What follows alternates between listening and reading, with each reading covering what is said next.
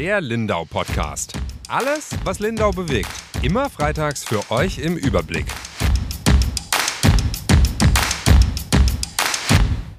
Herzlich willkommen zu einer neuen Ausgabe unseres Lindau Podcasts. Mein Name ist Yvonne Reuter, ich bin Redakteurin bei der Lindauer Zeitung und mir zugeschaltet ist meine Kollegin Ronja Straub. Hallo Ronja. Hallo Yvonne. Heute wollen wir, haben wir uns vorgenommen, über zwei große Themen zu sprechen. Das eine ist natürlich, auch wenn wir es alle nicht mehr hören können, die Corona-Pandemie, die aktuelle Lage im Landkreis und in Lindau. Und zum anderen haben wir ein Thema, das uns auch beschäftigt hat diese Woche. Das ist die Barrierefreiheit in Lindau. Aber Ronja, jetzt fangen wir doch mal an, gleich mitten rein in Corona. Jetzt haben wir schöne Feiertage verlebt. Jeder hat so mehr Kontakt vielleicht gehabt als sonst und äh, hofft, dass alles gut gegangen ist und hat sich auch getestet. Aber wie zu erwarten war, steigt auch bei uns die Inzidenz. Wie ist denn gerade die aktuelle Lage? Genau, also die Inzidenz ist tatsächlich wieder um einiges angesprungen, jetzt sehr steil auch gestiegen. Also ähm, heute am Freitag, an dem Tag, an dem wir diesen Podcast aufnehmen, liegt sie im Landkreis Lindau bei 331. Also auch wieder die 300-Marke äh, geknackt. Vor einer Woche war das noch ganz anders. Da ähm, waren die Zahlen vom Landratsamt viel niedriger. Da lag die Inzidenz bei 257. Ähm, und das zeigt, dass diese Zahlen wahrscheinlich nicht so ganz gestimmt haben, einfach deshalb, weil an das Landratsamt viel weniger Fälle übermittelt wurden über die Feiertage. Das Landratsamt begründet es damit, dass eben die Hausarztpraxen geschlossen waren über die Feiertage und damit dann eben auch nicht melden konnten. Und außerdem, wie du sagst, es haben sich wahrscheinlich viele sogar im Privaten vielleicht auch getestet, bevor man dann zur Oma gefahren ist oder die Tante und Onkel besucht hat. Aber in den Testzentren sah es halt ganz anders aus. Da ähm, wurde nämlich weniger getestet, da sind weniger Leute hingegangen und auch die Labore, die waren über die Feiertage geschlossen und haben somit dann auch weniger praktisch übermittelt können ans Landratsamt. Genau, mhm, und aber ja.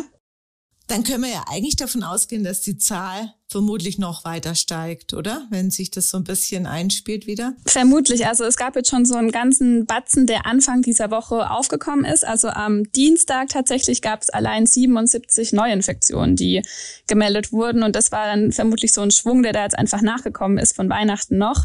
Insgesamt sind es in dieser Woche aber auch 322 ähm, Neuinfektionen. Also ein ganz großer Teil davon eben direkt zu Beginn der Woche. Aber ja, zu vermuten ist, dass es dann wahrscheinlich ähm, nochmal weiter hochgehen wird. Okay. Haben die das irgendwie aufgeschlüsselt äh, nach Alter? Gibt's da? Äh, ja. Ähm, wer ist denn besonders betroffen? Also die meisten, die jetzt infiziert sind, sind zwischen 35 und 59 Jahre alt. Ähm, und die zweitgrößte Gruppe ist die zwischen 15 und 34. Also man kann so sagen, ab 15 bis ungefähr 60 sind so die meisten Leute. Und das ist auch was, was in den vergangenen Wochen schon immer zu beobachten war. Wobei ähm, oft waren es dann sogar noch jüngere. Jetzt wird es doch wieder eher Richtung, naja, 60 ist ja doch auch nicht mehr ganz so jung, also eher wieder in die Richtung sozusagen. Ähm, genau, und da ist halt die Frage, man weiß jetzt halt, oder das weiß ich jetzt nicht, ähm, inwieweit das dann praktisch welche ähm, Corona-Variante dann eben ist, also ob es dann Delta oder Omikron ist. Es sind mhm. bis jetzt 150 Omikron-Fälle im Landkreis und der erste wurde vor Weihnachten entdeckt, also in der Woche vom 18. Ähm, Dezember. Und genau, also seitdem sind es jetzt 150. Ähm, ja, es gab tatsächlich auch wieder Impfdurchbrüche, also immer noch kommt es dazu, dass sich Menschen, die oder vermehrt, die sich äh, geimpft haben, auch infizieren. Allerdings konnte das Landratsamt keine Angaben dazu machen, wie viele das sind, weil die ein Softwareproblem haben. Das haben die aber auch schon vor Weihnachten gehabt. Also das ist so eine Software, die ähm, bayernweit oder bundesweit sogar eingesetzt wird zur Kontaktnachverfolgung und da gibt es wohl gerade Systemprobleme.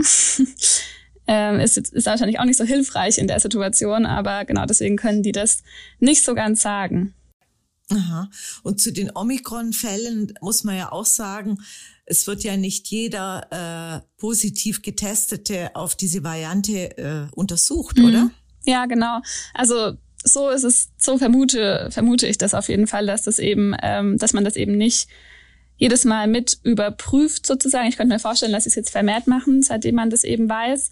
Aber genau die, an sich ist die Variante ja ansteckender als die Delta-Variante, aber was man ja jetzt auch immer wieder gehört hat, dass sie wohl nicht so schwere Verläufe mit sich bringt. Also dass mhm. die hauptsächlich in dem Nasenbereich bleiben, die Viren und eben nicht in den Mund oder dann eben genau bis in die Lunge sozusagen so tief vordringen. Aber klar, verbreiten tut sich's trotzdem und die Zahlen steigen dadurch halt natürlich jetzt mhm. an. Ja, um noch was Positives zu sagen, wie sieht's denn an der Impffront aus? Ich glaube, es gab ja jetzt so Sonderimpfaktionen. Waren die erfolgreich? Mhm, ja, also das Landratsamt spricht auf jeden Fall davon, dass die erfolgreich waren. Eine, eine Impfaktion hat gestern, also am Donnerstag, am Sternsinger Tag stattgefunden. Da konnte man in den beiden Impfzentren, also in ähm, Lindau und in Lindenberg, insgesamt 272 Personen impfen. Die allermeisten davon, also 257, sind aber tatsächlich Auffrischungsimpfungen gewesen. Und nur sieben Leute haben sich dann doch nochmal dazu entschieden, ähm, eine Erstimpfung zu machen. Also wirklich der Anteil ist verschwindend gering ja, ich glaube, das ist einfach, also das sagt man ja schon seit Wochen, dass das irgendwie ausgeschöpft sei, gefühlt. Und obwohl der Druck ja immer größer wird, jetzt ist ja wirklich fast gar nichts mehr möglich, wenn man nicht geimpft ist.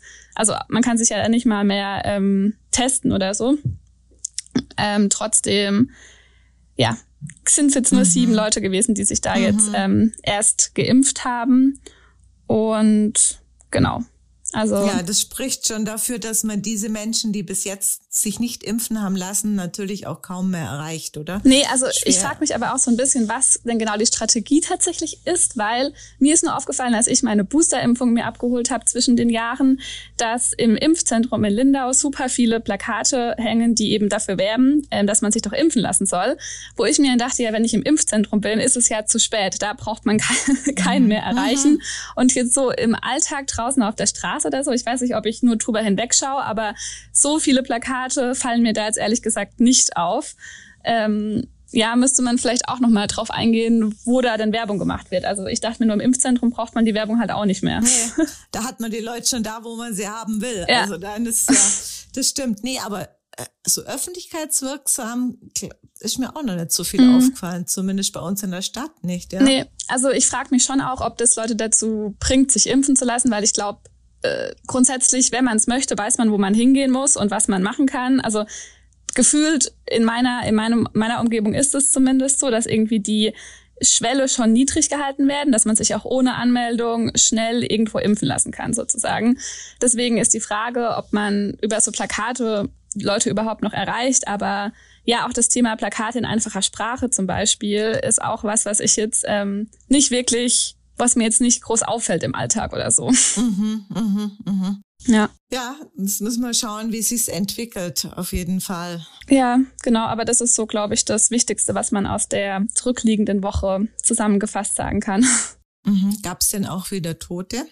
Ja, genau, das ähm, darf man nicht vergessen. Also es gab zwei Menschen, die ähm, leider verstorben sind an ihren Corona-Krankheit ähm, seit dem vergangenen Donnerstag gab es diese zwei mhm. ähm, Menschen, die gestorben sind. Jetzt sind es in Lindau, ist es jetzt insgesamt auf 73 angestiegen, mhm. die seit Beginn der Krise verstorben sind. Mhm.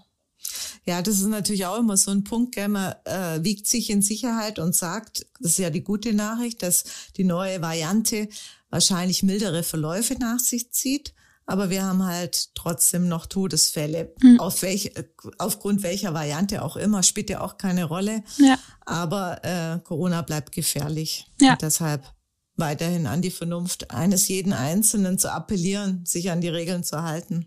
Ja, ja, total. Also und auch ähm, einfach, also ich finde, mir begegnen immer noch ganz oft Menschen, die keine Lust haben, ihre Maske zu tragen und gefühlt immer weniger vielleicht sogar Lust haben, weil sie denken, jetzt muss es doch endlich mal vorbei sein. Aber ich glaube ehrlich gesagt, dass mit der Maske vor allem wird einfach nie vorbei sein. Und jetzt wurde ja auch in Österreich entschieden, dass man auch draußen, also an der frischen Luft, eine Maske tragen muss, wenn man den Abstand nicht einhalten kann zum Beispiel. Und ja.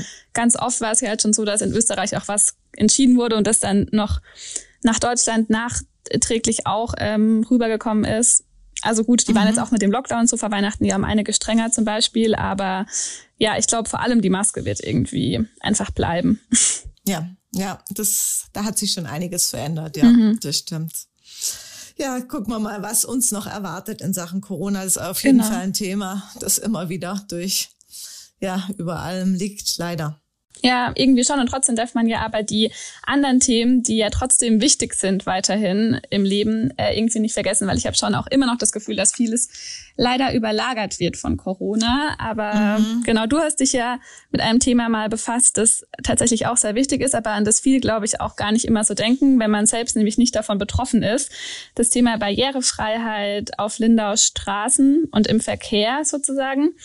Ähm, es gibt ja irgendwie viele Bereiche, die da irgendwie kritisch sind, sozusagen. Ob es jetzt ähm, kaputte Aufzüge sind oder ja, nicht äh, genügend Leitlinien auf den Straßen zum Beispiel. Und da hast du auch eine junge Frau begleitet, um, die im Rollstuhl sitzt und auch mit einer blinden Frau gesprochen. Was war denn da so die überraschendste, die überraschendsten Erkenntnisse, die überraschendste Erkenntnis, die du da draus gezogen hast? Ja, was mich sehr, sehr überrascht hat, war, dass beide gesagt haben, auch aus unterschiedlichen Gründen, dass sie nicht allein in Lindau, zumindest auf der Insel, unterwegs sind. Und das hat mich schon sehr verwundert. Also das ist ja eine Rieseneinschränkung. Also ja. die Frau Schick, das ist äh, die blinde Frau, Maria Luise Schick heißt sie, ähm, die hat gesagt, das ist ihr zu gefährlich. Also sie kommt da nicht zurecht. Und das ist eine Frau, die komplett, also nach eine selbstständige Frau, die drei Kinder mit ihrem Mann großgezogen hat, sich immer ehrenamtlich engagiert hat und ihren Alltag sehr, sehr souverän trotz ihrer Behinderung stemmt. Und die sagt, nee, das geht nicht. Also wenn sie mit ihrem Mann nicht unterwegs ist oder mit sonst ähm, Begleitung, traut sie sich nicht auf die Insel.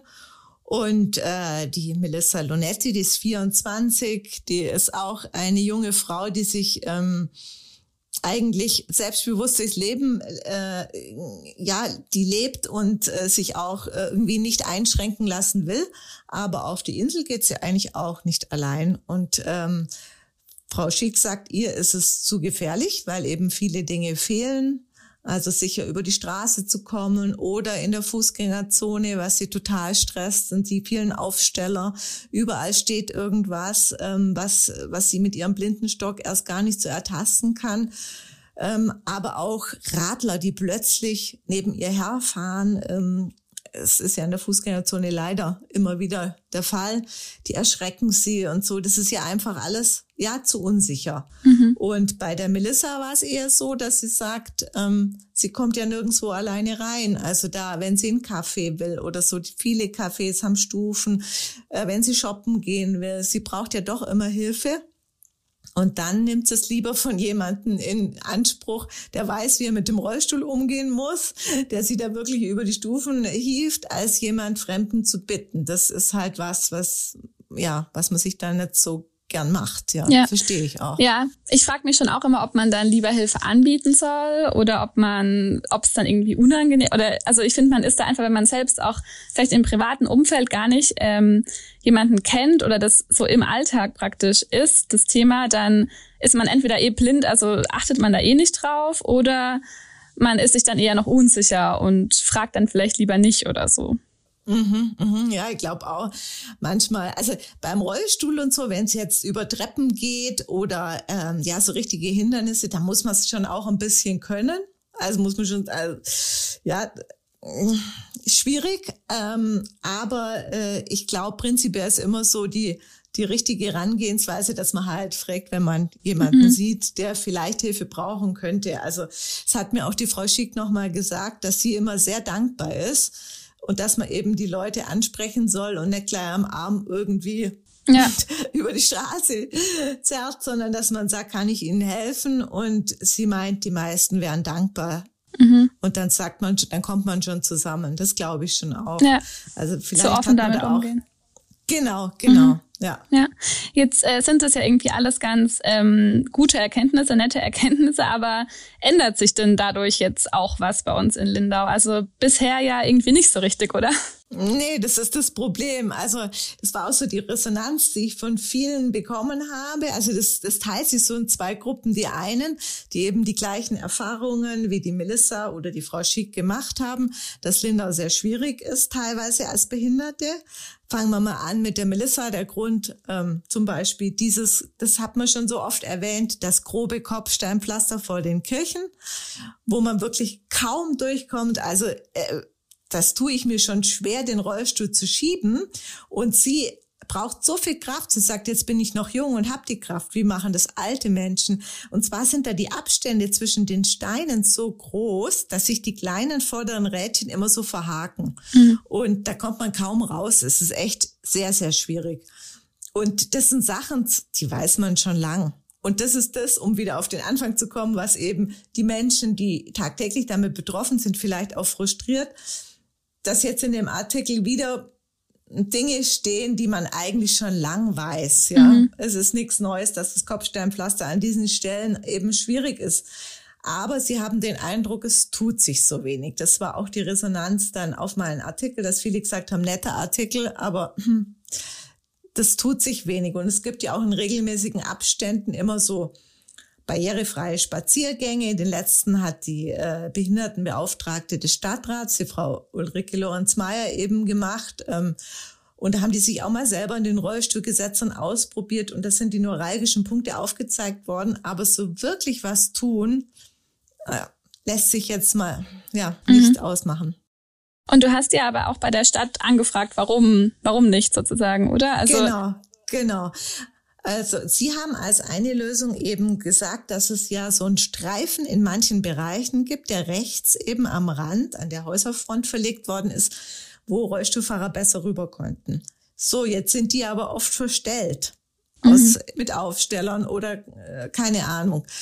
Und da kommen die nicht entlang. Und viele ähm, Rollstuhlfahrer haben bemängelt, dass in anderen Städten, eben auch in historischen Städten wohlgemerkt, wo auch Kopfsteinpflaster ist, diese Spuren in die Mitte gelegt worden wären. Und da hat jetzt aber äh, die Stadt gesagt, sie hätte das bewusst so nicht gemacht, weil ähm, eben, wenn dann irgendwelche Menschen in der Mitte der Fahrbahn und es ist Verkehr auch in der Fußgängerzone, die hören schlecht oder so, dann wäre das wiederum zu gefährlich. Mhm. So ist das Argument.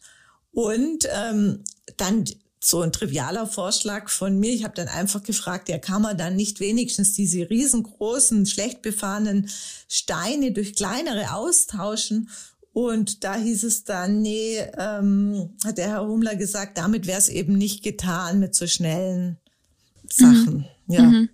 Es ist wohl ein größ, größerer Aufwand. Ja, aber so richtig eigene Lösungen sind da ja dann trotzdem nicht so ganz ähm, bei rumgekommen, nee. oder? Mhm. Er sagt bloß, also wenn das jetzt ähm, ja äh, an den, äh, wenn die Streifen zugestellt sind, dann müsste man da halt etwas dagegen unternehmen. Aber ich weiß jetzt nicht, muss man mehr kontrollieren? Mhm. Ähm, ich meine, das lägt natürlich dann auch, äh, ja, müsste dann halt auch jemand kontrollieren, ob die das dürfen oder nicht und dann freiräumen lassen. Aber genau, und das wäre ja auch wieder mit viel Aufwand verbunden am Ende. Also klar, ja. konsequent wäre das, das so zu machen eigentlich. Und das würde halt dann auch den Menschen wahrscheinlich viel helfen, ja auch viel Freiheit irgendwie ähm, wiedergeben. Aber gut, mhm. es wäre Personalaufwand und ähm, ja, äh, wahrscheinlich schwierig, schwierig auch zu machen, aber ich meine, in anderen Städten wird's ja teilweise auch gemacht. Also ja, eben äh, weiß jetzt auch nicht, was da jetzt großer Unterschied ist, ob da die Wege komplett für einen Autoverkehr gesperrt sind, das weiß ich jetzt nicht, die Beispiele. Aber das war eben das Argument der Stadt, dass sie sagen, wenn es in der Mitte durchführt, sei das dann doch wiederum gefährlich. Und auch ein, ein Argument ist, dass man es an Rand liegt, dass die äh, blinde Menschen sich mit dem an der Kante orientieren könnten, mit ihrem Stock. Das ist natürlich, wenn denn das frei ist, gell? das ist natürlich die Voraussetzung. Ja. Mhm.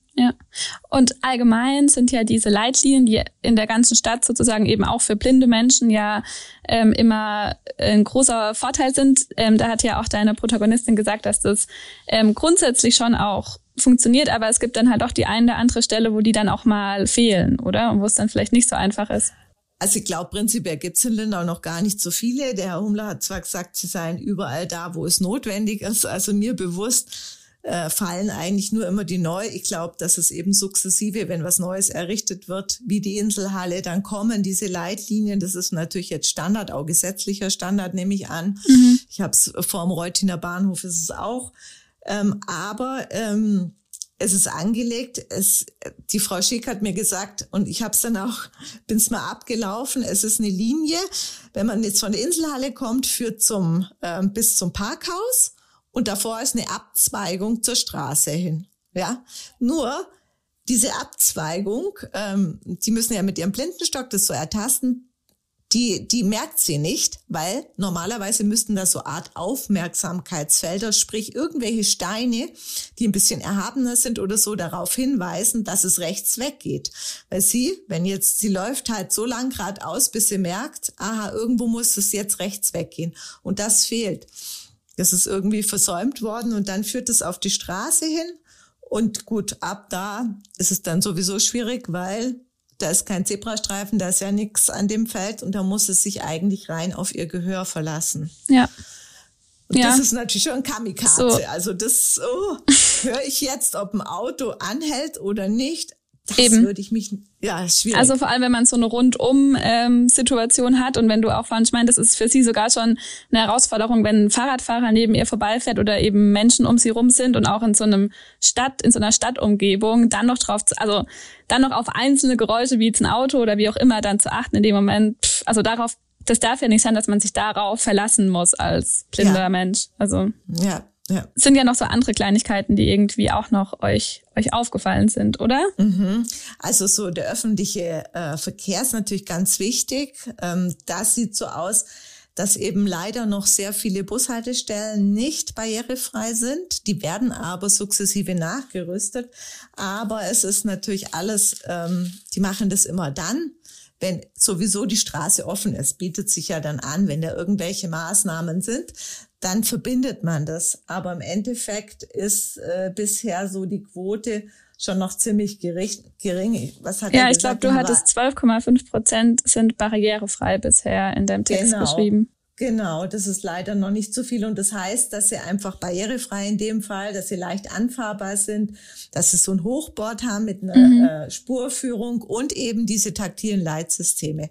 Wenn man dann im Stadtbus drin ist, dann ist es wohl prima. Also ähm, die Stadtbusausstattung entspricht voll den äh, gängigen Standards.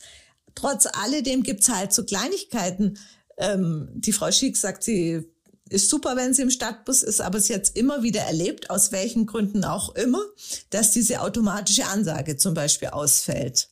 Und dann ist sie aufgeschmissen, weil sie muss halt hören, wo wir uns befinden. Und sie sagt, das sind so Sachen, das ärgert einen, der halt gesund ist oder ein Urlauber. Also sage ich mal, in Lindauer fällt's ja eh nicht auf, weil der weiß ja, wo er ist und schaut aus dem Fenster. Aber auch für Urlauber fängt's ja schon an.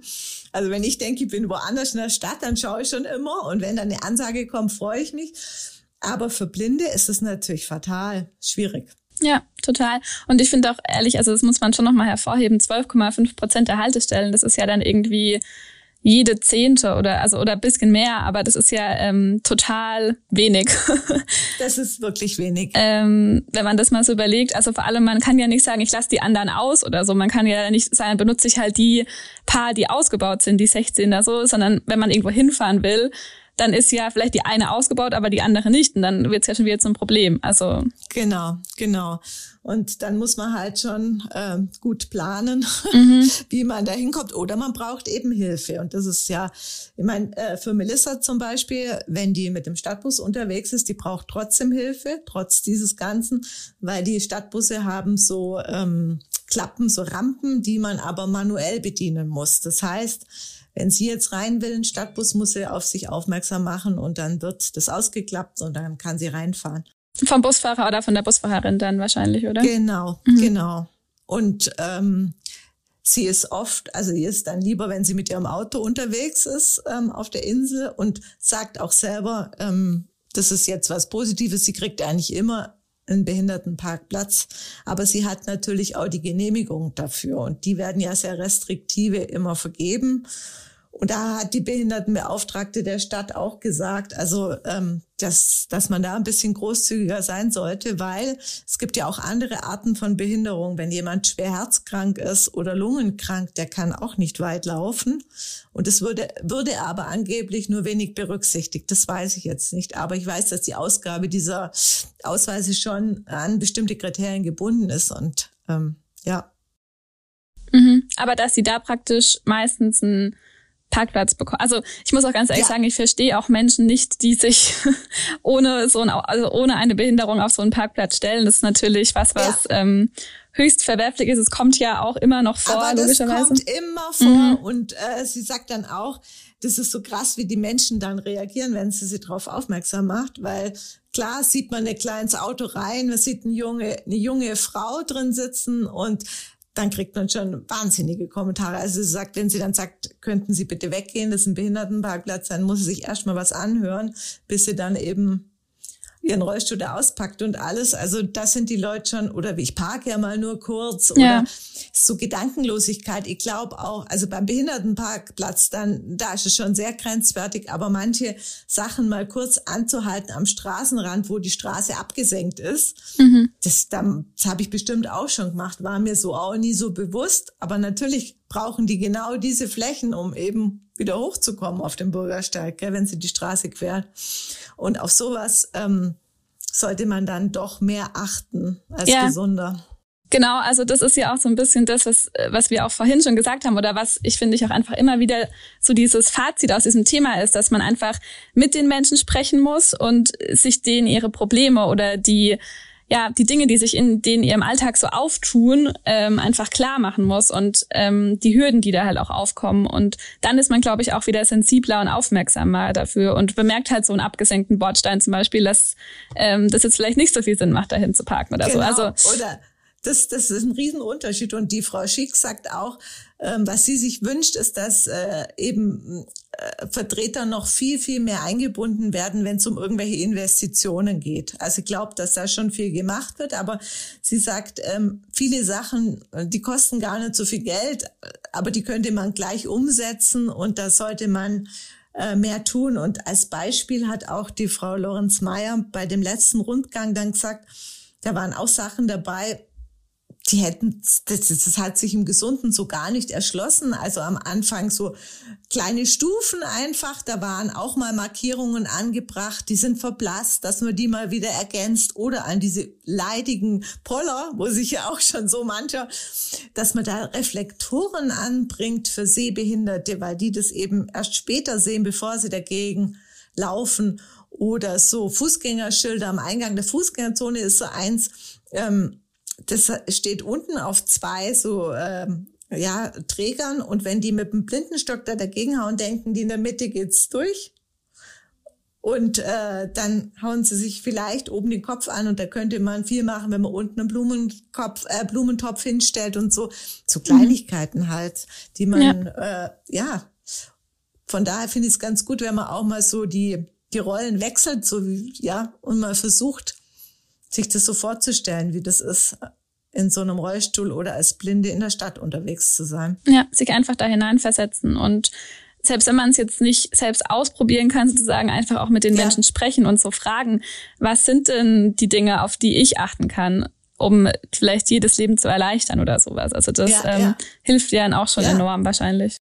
Und äh, in Lindau merkt man schon, wenn man einen Rollstuhl nur schiebt. Also man mhm. muss noch nicht immer richtig selber drin sitzen. Auf vermeintlich freie Flächen und ähm, zum Beispiel am Seehafen ist mir noch nie aufgefallen, dass es so eine leichte, dass die Straße so leicht so uneben ist. Mhm. Ja, und da, da habe ich auch äh, die Tabea mal hingeschoben, ähm, die Tabea Schoch, die Trampolinspringerin, über die wir ja auch schon oft berichtet haben.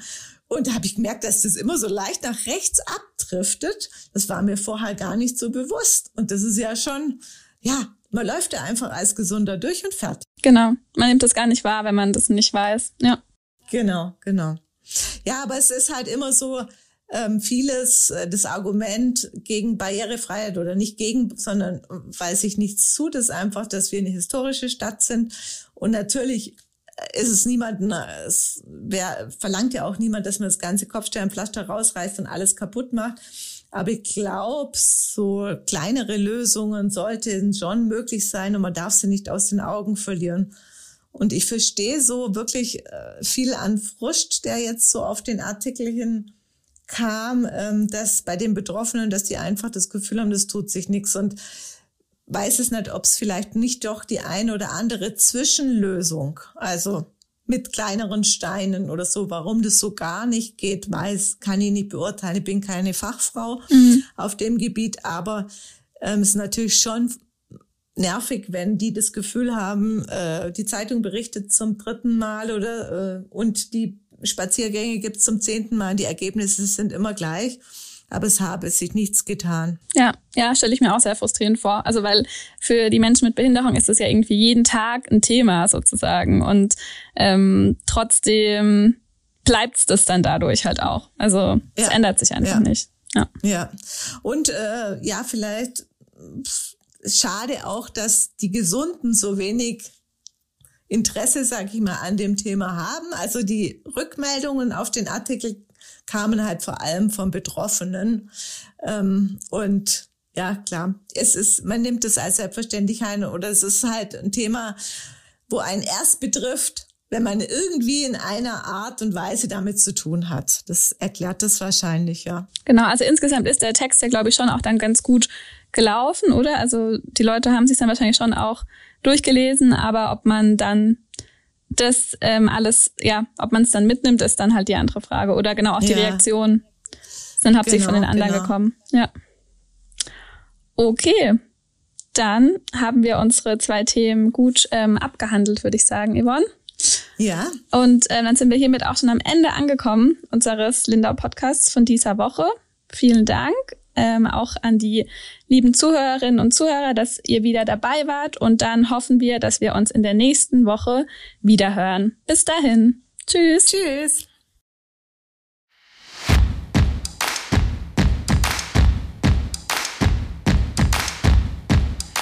Der Lindau Podcast. Alles, was Lindau bewegt. Immer freitags für euch im Überblick. Auf schwäbische.de findet ihr mehr als diesen Podcast. Das Digitalabo gibt es schon für 9,90 Euro im Monat. Als Hörerin oder Hörer dieses Podcasts bekommt ihr den ersten Monat sogar kostenlos. Geht dazu auf www.schwäbische.de slash Podcastangebot. Das Probeabo endet automatisch nach einem Monat. Viel Spaß auf unserer Website.